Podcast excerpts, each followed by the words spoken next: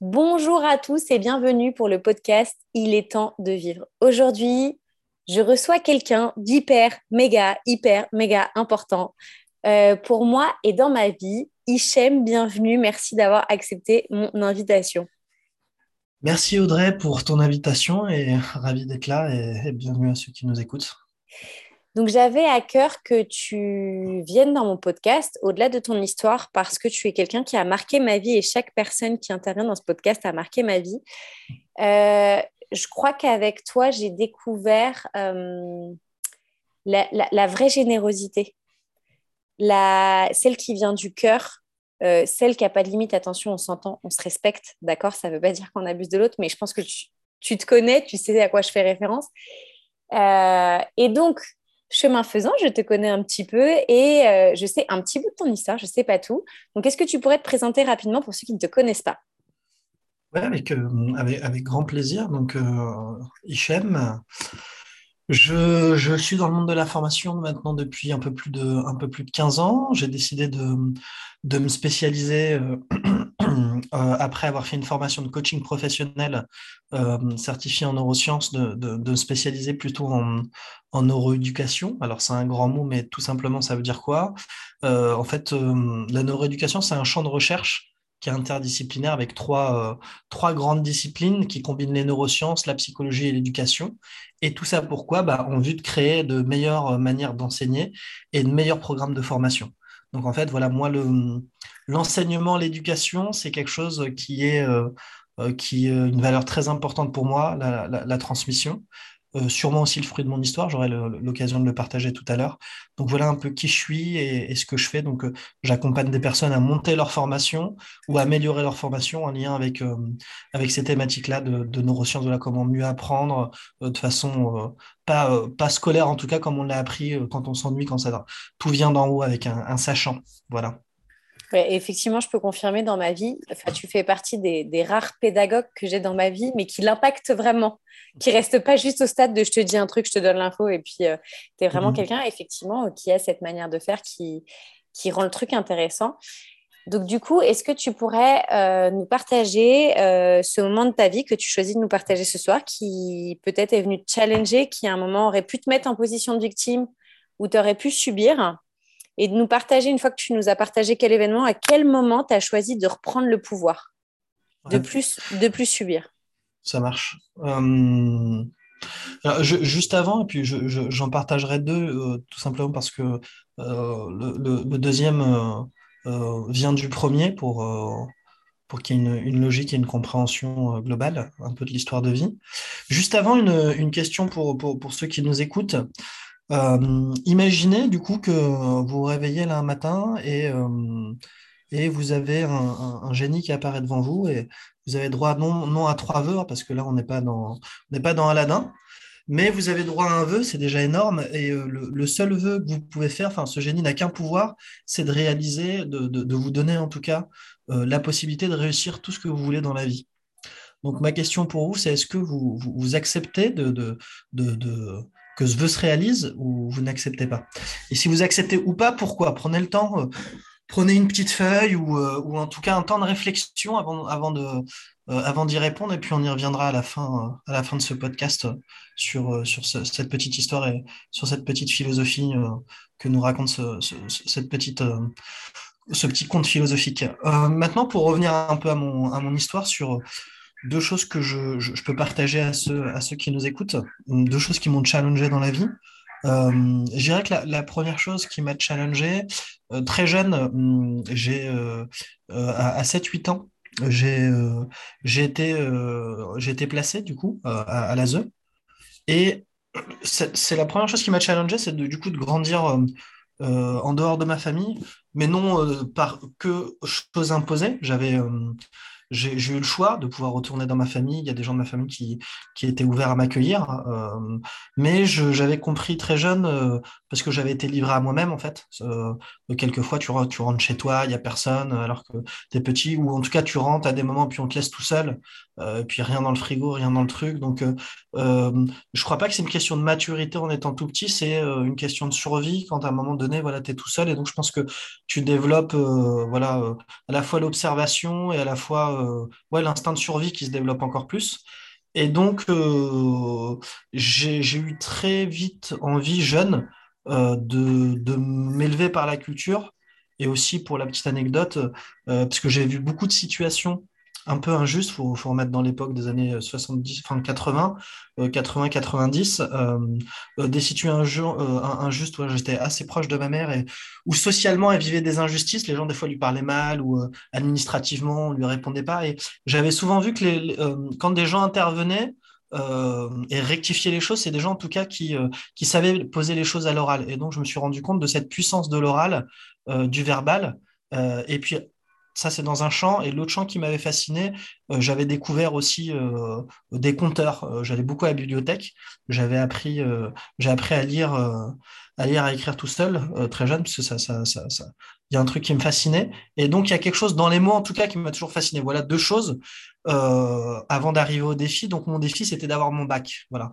Euh, parce que je, me disais, voilà, si j'évolue, j'ai le bac, euh, ensuite, je pourrais aider ma mère. Voilà, il y avait cette envie ensuite de l'aider au final.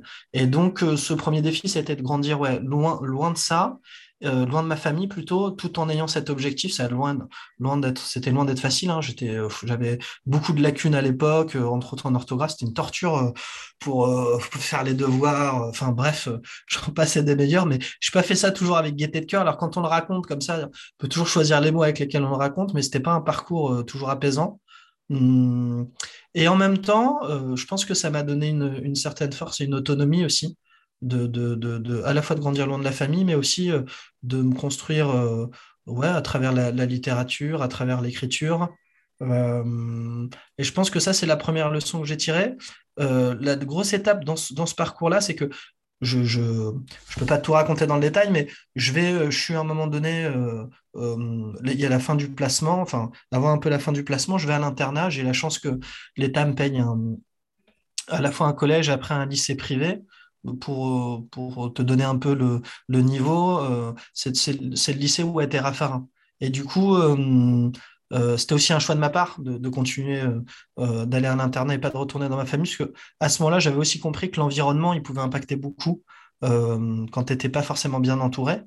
Et du coup, au moment où j'arrive l'année du bac, je vole, je vole pas, je vole pas un, je vole deux téléphones portables à des, euh, à des gars euh, dans une salle de sport. je n'en avais pas du tout besoin de ces téléphones. Euh, et je me fais attraper je me fais attraper, pas moi directement, mais bon, la vie, c'est comme ça. Je le donne, je, donne les deux téléphones à un pote, en plus, euh, qui était dans un autre lycée. Euh, lui, il les donne encore à quelqu'un, et ce quelqu'un se fait attraper parce que ce quelqu'un vole dans un magasin. Donc, le truc improbable. Ça revient. Donc, euh, tout pour eux. non, mais tu pouvais pas ne pas le donner avant. Bref. Et j'aurais pu être renvoyé, parce que c'est une école qui, qui rigolait pas. Euh, et donc, j'aurais pu tout perdre. Toutes ces années de travail. Et je, parle de ça juste pour rappeler en fait la force de l'autosabotage. J'en étais pas conscient à l'époque, mais comment en fait, quelquefois, même quand tu es dans le, la trajectoire d'une vie et d'atteindre ce que, ce que tu as rêvé d'atteindre, comment toi-même en fait, tu peux te mettre des barrières et te, et te faire perdre parce que, je t'en prie, Audrey.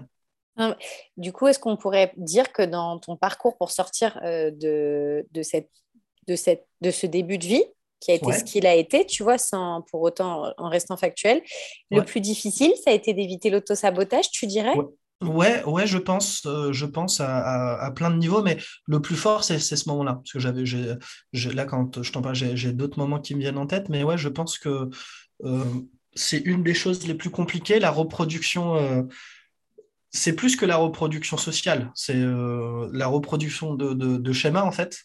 Euh, parce que finalement, euh, c'est plus simple d'échouer parce que tu connais l'échec. Et donc, tu, mm. peux, euh, tu peux sortir des excuses, dire, bah voilà, finalement, regarde, c'est la faute de mon pote qui a donné le portable, ou j'aurais pu trouver mille choses. Ah, mais le lycée aurait pu me garder. Tu peux trop raconter l'histoire. Sauf que quand... Oui, c'est toi qui choisis l'histoire que tu te racontes. Oui, tout, tout, à fait. Et je pense que quand tu as connu ou quand tu as vu beaucoup de personnes en situation, en tout cas d'échec ou eux-mêmes d'auto-sabotage, c'est plus simple de retomber dans ces schémas-là. Et je pense aussi par dernier point, allégeance familiale. Euh, ça, je, l'ai compris que bien plus tard, mais euh, ça aussi, c'est euh, une autre chose forte. c'est quelqu'un qui m'avait dit ça, un, un inspecteur que j'avais recroisé, qui avait été mon éducateur fut un temps et qui a évolué dans la profession. Et je le recroise un jour au palais de justice. c'est vraiment grand hasard. On discute. En plus, j'étais du coup l'année de mon bac, c'est toujours cette année-là. Il m'avait dit, mais tu sais, plus tu vas, plus tu vas étudier, plus tu vas évoluer, plus tu vas être en distance avec ta famille.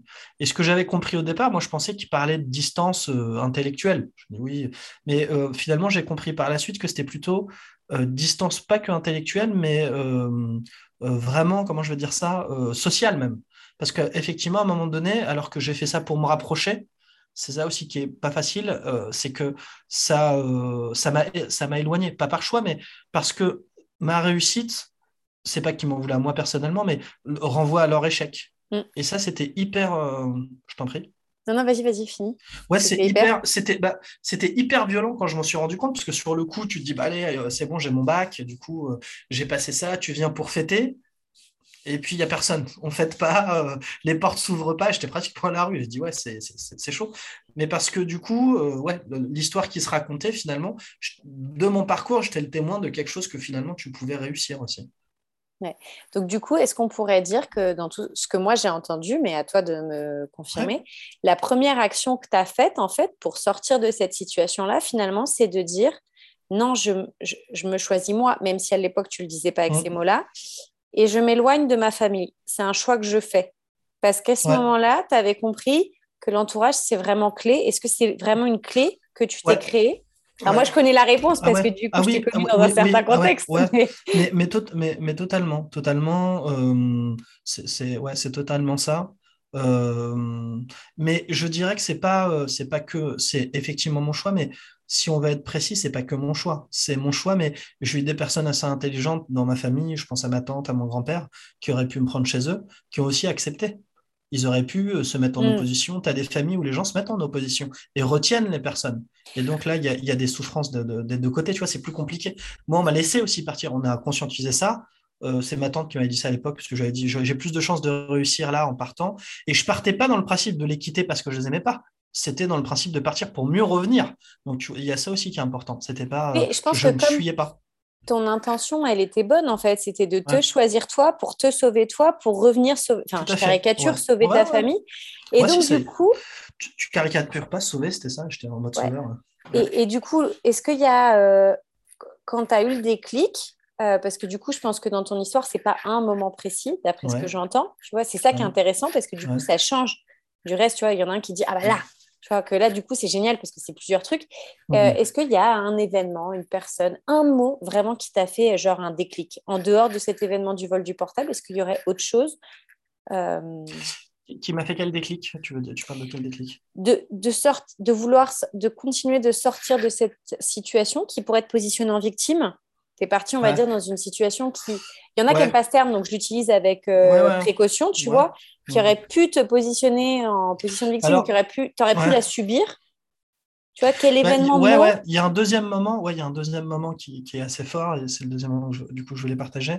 Non, de, non sur la prise de conscience de la victimisation, mais plus de la prise de conscience d'un parcours de vie et, euh, et d'une d'une liberté de choix. Euh, après dans mon parcours de vie. C'est euh, quand je suis, arrivé, donc je vis, maintenant à Strasbourg.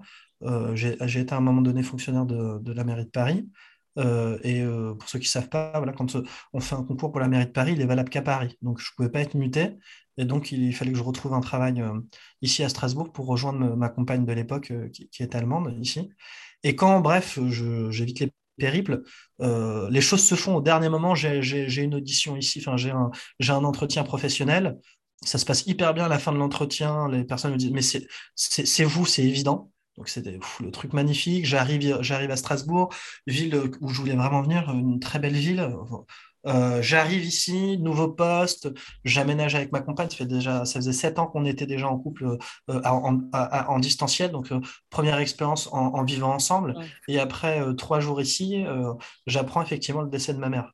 Euh, et donc, à ce moment-là, c'était à la fois euh, un accomplissement personnel, à la fois d'un objectif professionnel qui arrive, coordinateur. Là, je travaillais à côté du Parlement européen, donc euh, avec des responsabilités assez fortes, avec un gros réseau tout de suite qui s'ouvrait, et puis une vie amoureuse épanouie.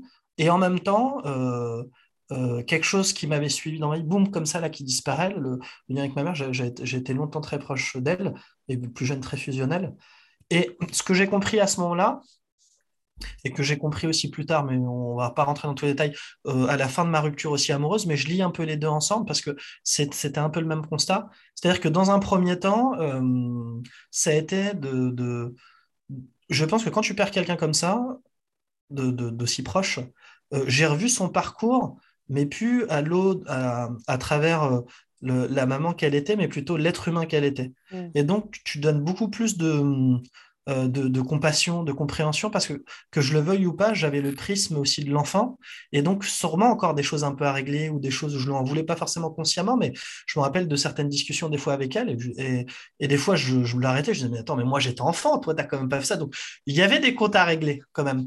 Et donc quand tu en arrives là, euh, je pense que soit tu fais la paix, euh, soit ça te poursuit. Et donc, j'ai réalisé aussi bah, les choses qu'elle m'avait transmises sur cette, euh, sur cette pugnacité, par exemple, sur, voilà, c'était quelqu'un de très, euh, très déterminé, qui a vécu beaucoup de choses difficiles dans sa vie, pourtant qui s'est toujours relevé. et donc, je pense que sur cette détermination sans faille, et aussi sur sa générosité, c'est des choses qu'elle m'a qu'elle m'a transmises et que je continuerai de transmettre.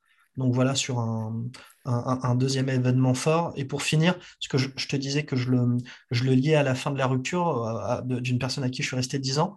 À la fin de cette rupture, le, deuxième déclic, ça a été, euh, j'avais du mal à dormir un soir, euh, je, décide d'aller me balader à 3 heures du mat. J'avais vu regarder un truc de dev perso, je crois qu'on fait tous des trucs un peu comme ça dans ces périodes-là. Et j'étais tombé sur les cinq pourquoi. Et du coup, je fais vraiment l'exercice en, allant me faire un, petit jogging. Et puis, je réalise en fait que c'est la première fois de ma vie à ce moment-là que maintenant je vais pouvoir choisir vraiment ce que je fais sans dépendre de plus personne. Que j'avais fait de, mmh. beaucoup de choses pour ma mère ou que là même pour ma compagne. Mmh. Et que là, à ce moment très précis de ma vie, je pouvais vraiment me choisir que moi et personne d'autre. Et que ça, ça faisait à la fois, il y avait une grande peur et à la fois une grande liberté.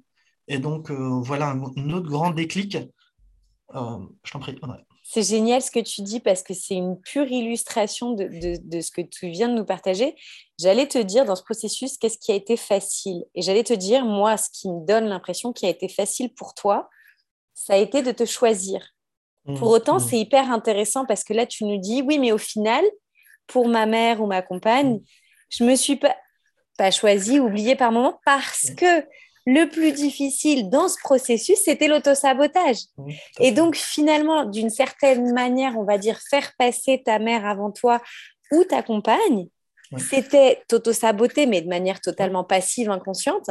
et du coup, je trouve que c'est un, hyper beau résumé de toute la complexité du truc avec euh, euh, bah, le côté facile se choisir, parce que tous les enfants ne sont pas capables d'avoir cette chose que toi, tu as dit, non, bah, je sais hmm. que si je, reste moi, j'ai plus de chance, tu vois. C'est oufissime. Et je voudrais rajouter un truc euh, avant que tu prennes la parole. Tu as, dit un truc qui me paraît hyper important et que je veux partager et que je veux souligner dans ce podcast, parce qu'il y en a qui viennent avec des histoires hmm. euh, comme toi, et certains viennent avec des bourreaux. Hmm. Et, et parce que l'autre, finalement, à un moment, il a été bourreau, qu'on l'aime ou qu'on l'aime pas, peu importe, il l'a fait. Et en fait, tu as dit un truc de magnifique tu as dit, d'un coup, j'ai vu l'humaine. Mmh, mmh. Et on oublie qu'en fait, il y a un humain derrière mmh. une maman, un papa, un bourreau, enfin, un, agresseur, un harceleur. en fait, on oublie qu'il y a un humain et qu'on ne sait pas, alors dans certains cas, si, ce qu'il a vécu, etc. Je trouve ça très ouais, Ouais, je, et je crois vraiment que même euh, que ce soit dans, dans, dans, des relations euh, mère-fils, père-fille, enfin parents, ou même euh, euh, dans des relations euh, amicales ou dans des relations de couple, je crois que chacun donne le meilleur de ce qu'il est par rapport à là où il est. Et on n'est pas toujours au, même endroit. Et donc, si je pense que tu acceptes ça, de, de, concevoir que l'autre, il a juste donné le meilleur par rapport à là où il était, après, toi, tu peux avoir d'autres besoins, tu voulais d'autres choses, mais ça, ça te regarde, c'est pas de sa faute. Et donc, ça, effectivement, ça permet un, lâcher prise, vraiment de se souvenir de ça et d'être plutôt dans, la gratitude de ce qui a été, euh, plutôt que de, vouloir que les choses soient autres. Donc ouais, ça, ça m'a beaucoup aidé. Euh, et ce qui me paraît important de dire, c'est que, parce qu'une des questions, mais tu nous l'as déjà partagé, je trouve la réponse, c'était une rencontre qui t'a marqué, prévue ou fortuite, et je pense que c'est cette personne que tu as revue dont j'ai pas retenu le, statut, enfin cet éducateur, celui qui a été ton éducateur à un moment, il a quand même marqué un moment clé de ta vie, l'année du bac. Tout ouais, tout à fait.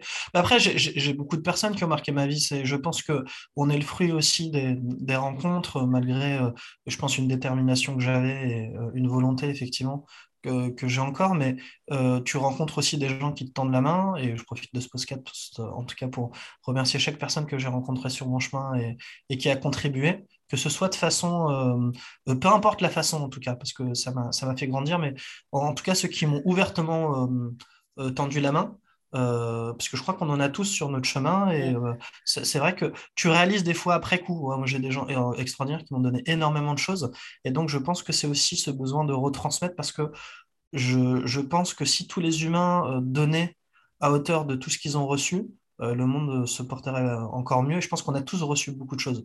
Rien que d'être en bonne santé, c'est déjà énorme. Rien que d'avoir une écoute. Enfin voilà, on a la chance d'être né dans un pays, en tout cas nous, même si on ne l'a pas choisi, qui est déjà en paix.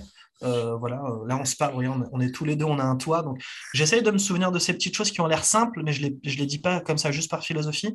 Ça me permet de, tous les jours de, me sentir heureux, parce que rien que ça, c'est déjà énorme en fait.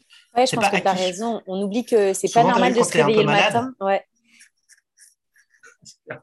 Quand tu es un peu malade, tu dis putain merde, je suis malade ou, ou tu es blessé, rien que tu es blessé quoi. Euh, une main, un doigt, tu es là, ah là, mais j'étais trop bien avant en fait, tout allait bien. Il te suffit qu'il te manque un truc quoi. Ouais, tu partages, tu partages une pépite. C'est on oublie qu'on a une chance de ouf de se réveiller le matin, d'être en santé, d'avoir un toit, de pas dire ah, est-ce que la bombe elle va tomber chez moi euh, Est-ce que, enfin, tu vois, c'est oufissime. Et du coup, est-ce que cette situation de vie, du coup, je vais l'appeler comme ça, elle t'a permis de créer une opportunité? Ouais, je vais, je vais partager une, un, hack en tout cas qui m'aide. Je ne sais pas si j'appelle ça un hack, euh, une pépite en tout cas, mais mmh. euh, en tout cas une réalité de vie pour moi qui m'aide. Là, quand je parlais de, la capacité d'émerveillement, je crois que c'est quelque chose vraiment qui peut aider. Et euh, je pense que quand on est, ça va rappeler des souvenirs aux gens, mais quand on est enfant, par exemple, quand si vous vous souvenez, voilà, prenez un instant de, de, de, même de fermer les yeux si ça vous aide, mais de repenser quand vous étiez enfant et quand euh, on vous parlait, tiens, aujourd'hui ou demain, euh, tiens, on va aller acheter une glace ou on va euh, aller au ciné ou on va faire telle sortie, on était heureux comme, mais pendant les jours même qui précédaient, c'était déjà une joie. Alors le jour J, c'était explosif. Aujourd'hui, c'est des choses qu'on peut se payer nous-mêmes. Et pourtant, on les, on les oublie. des fois, tu peux arriver dans une ville qui est magnifique, Strasbourg, je trouvais magnifique, puis à un moment donné, c'est devenu quelque chose de basique. Et euh, je mm. pense que quand on est enfant, je pense qu'il y a, il y a ça derrière la philosophie de dire euh, il faut nourrir votre enfant intérieur. Alors souvent, c'est très bien de le dire comme ça, mais on n'a pas des outils très pragmatiques. Donc je vais en partager un en tout cas. Euh, si, vous prenez, si on prend le temps chaque jour quand on sort de lever déjà un peu plus la tête, puisque vous allez vous rendre compte que vous ne levez pas tellement les yeux que ça, et de, de prendre le temps d'observer sur le chemin que vous prenez quelque chose de nouveau, que vous n'avez jamais vu encore, et ben petit à petit, vous allez renourrir cette capacité d'émerveillement. Parce que c'est comme un muscle que vous n'avez pas nourri depuis longtemps. Enfin, c'était là, c'était présent, c'était vif, c'était, normal, c'était spontané. Et à force de ne pas le nourrir, bah, c'est, venu, euh, voilà, venu un peu se, s'encrasser, si j'allais dire ça. Et donc, voilà, juste lever la tête et voilà, euh, voir, j'en sais rien, moi, une nouvelle couleur, euh, une nouvelle perspective. Tiens, le coucher du soleil, mais je ne savais pas que le soleil, ouais, il se couchait là. Et de prendre le temps de, de se coucher et de ne pas oublier que dans cette journée, il y a eu un waouh. Mmh. Ça, c'est des journées, je pense, qui vaut le coup d'être Dans toutes les journées, même dans les pires journées, on peut trouver un waouh. Moi, c'est ma philosophie. C'est-à-dire, moi, je me souviens toujours. Enfin, mon fils a fait un passage en réanimation. Et pour autant, je me souviens de fou rire de juste, tu sais, mon jus de fruits acheté à la machine, qui n'était pas une boisson dégueulasse. Et donc, du coup, aujourd'hui, tu en es où? Aujourd'hui, j'en suis où euh, par rapport euh, à mon, chemin de vie, par rapport à... bah, Tu réponds ce que tu as envie, j'ai envie de te dire. La porte est ouverte. J'en suis où? Écoute, euh, j'en suis, j'en suis au présent. j'en suis, je finis une... Je, suis quelqu'un qui me forme beaucoup, donc là, j'avais décidé de reprendre une, une formation de, de, formateur professionnel d'adultes pour me remettre entre, entre, entre autres en lien avec tout ce qui était le, le numérique. Euh, une formation en présentiel. C'est la dernière fois de ma vie que je suis présent. une formation en présentiel de neuf mois. C'est plus fait pour moi. Euh, euh, donc j'en suis là, j'en suis à la fin d'une formation qui, qui, me demande beaucoup d'énergie, de, de, me concentrer parce que même si j'ai appris beaucoup de choses avec la formation de coach, etc., où j'ai accompagné énormément de gens, il y a encore des trucs, là par exemple dans cette formation, qui me... Comment je vais dire ça? Qui me demande un travail sur moi. Ouais, voilà. Mmh.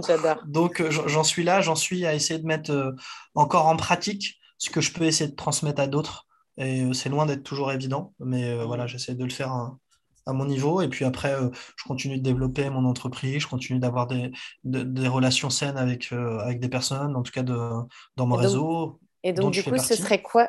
Ah, bah ça, c'est sûr. Et je compte bien y rester. tu as été une. Enfin, ouais, as été pour moi un ange tombé du ciel et tu l'es toujours. Et du coup, c'est quoi la prochaine étape pour toi? Tu as créé aussi l'opportunité, pour ceux qui nous écoutent, parce qu'elle euh, ne raconte pas l'histoire, mais je vais raconter la, petite histoire. Euh, non, non, je vais la raconter très rapidement, mais tu rentreras dans les détails si tu veux. Mais euh, j'ai rencontré Audrey lors d'une conférence qu'elle a donnée pour la journée de l'audace. Et le soir, il y avait un, repas avec, entre tous les intervenants et puis les gens qui avaient aidé. Euh, moi, je n'avais pas aidé, j'étais ni intervenant, mais voilà, je, connaissais des personnes. Euh, donc voilà, j'étais dans l'intime, dans le cercle privé. et donc, je suis à la table du cercle très privé. Euh, et euh, Audrey avait décidé qu'il fallait qu'elle soit à cette table parce qu'il y avait des, gens qui étaient euh, des, organisateurs à cette table. Et en fait, elle se retrouve en face de moi. Et, donc, alors qu'elle voulait en fait parler à quelqu'un d'autre, puisqu'on ne se connaissait pas. Et finalement, c'était, je pense que c'était la rencontre qui devait avoir lieu parce que ce que tu cherchais de ce que tu m'as dit, en tout cas, c'était un peu de, un peu de mentoring. En tout cas, je vais appeler ça comme ça, du mentoring, de l'échange voilà, c'était plutôt ça. Et donc, ça a matché parce que moi, c'est un truc que j'aimais faire et que j'aime faire, en tout cas, quand euh, les personnes euh, sont ouvertes à ça. Et, et je suis très heureux de l'avoir fait et de continuer de le faire parce que c'est dans les deux sens. Quand c'est dans les deux sens, je, je, je, suis heureux de le faire. Voilà on a explosé le temps du podcast, mais je m'en fiche parce que c'est important ce que tu racontes pour la petite histoire. C'est qu'en fait, je venais avec un objectif, mais derrière la personne que je venais voir, on va dire, je me suis souvenu qu'il y avait un humain. Et ce soir-là, c'était important pour moi de respecter l'humain. Donc, c'était pas le moment, c'était pas lui. Ouais, j'avais réussi mon objectif. J'étais assise à côté de la personne. Mais c'était pas du tout le moment, c'était mm. pas le lieu. Et pour moi, c'était important de respecter ça. L'humain, il, a, il, est, il est là, il a des besoins et c'est important. Mm. Et pour autant, je pense que c'était fait exprès. Il n'y avait pas de hasard parce que la rencontre que j'ai eue avec toi était géniale. Et d'ailleurs, je me souviens toute ma vie, tu m'as dit à ce repas-là cette question mais comment t'as fait? Tu m'as regardé, tu m'as dit, mais comment t'as fait pour t'asseoir là? Ah, Parce qu'il y a du monde qui voulait s'asseoir là. et je me souviens, de ta question, genre, mais comment t'as fait quoi? Et c'était génial. Mm. C'était génial. Et eh ben écoute, je te souhaite plein de belles choses. Mille merci, pour tous tes partages. De toutes les façons, toi et moi, on échange régulièrement. Donc ça, je suis pas inquiète. Et puis, je vous dis à bientôt pour un nouvel épisode du podcast. À bientôt. Merci de votre écoute. Au revoir.